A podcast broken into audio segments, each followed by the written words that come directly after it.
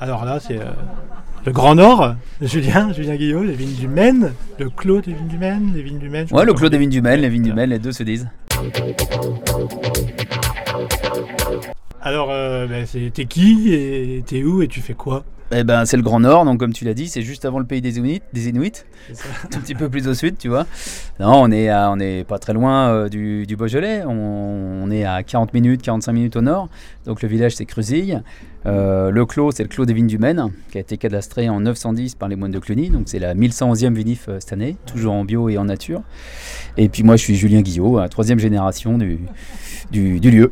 Ok, donc comment on arrive, comment on arrive, Julien Guillot, à prendre la- les rênes d'un domaine C'est familial C'est, euh, c'est- vous êtes arrivé quand? C'est ton père, ton grand-père? Ah, mais moi j'ai toujours aimé le pinard, en fait, j'ai toujours aimé le vin. toujours fait ça? Est-ce que t'es venu sur Non, pas du tout, pas du tout. Non, je suis arrivé bien. Mon père a attendu longtemps avant que je m'installe. J'étais comédien de théâtre avant, et euh, pendant 20 ans, et je me suis installé euh, plutôt vers la trentaine.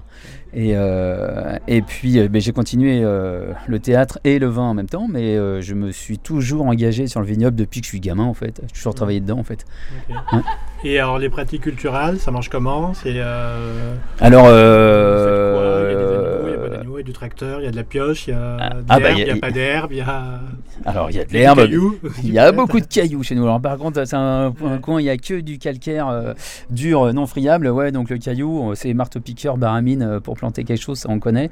Euh, non, surtout c'est qu'on travaille en bio depuis les années 50 et euh, mes grands-parents et mes parents ont commencé à travailler. bon, on travaillait au, au cheval jusque dans les années 70 et on a repris le travail du cheval dans les années 2000.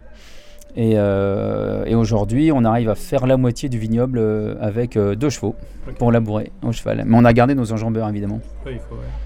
Et les vinifs, vous faites comment? Et ben les vinifs, on bosse en semi-carbonique pour les rouges, en pressurage direct ou petite macération sur les blancs, et toujours en levure indigène. Et on essaye de faire un maximum de vin non filtré sans soufre. On n'arrive pas toujours à le faire. Des fois, on met un gramme de temps en temps quand c'est nécessaire. Impec.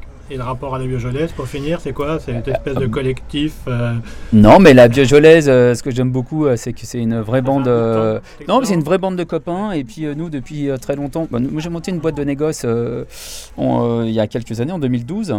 Et notre fer de lance, euh, ça a toujours été de faire du négoce avec des raisins euh, en bio, certifiés, ou biodynamie si, si on peut.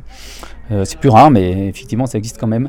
Et la biojolaise, j'aime beaucoup la démarche de faire des raisins en bio avec toute une, une recherche autour bah, de l'agriculture et ce collectif de réflexion a toujours espoir de, de- de faire mieux, quoi. Et le plus vivant possible. Ok. Bon, bah, on va goûter ça alors. Eh ben, il faut absolument goûter ça. la biojolaise, alors. Exactement. Salut, merci. Allez, à bientôt. Ciao, ciao.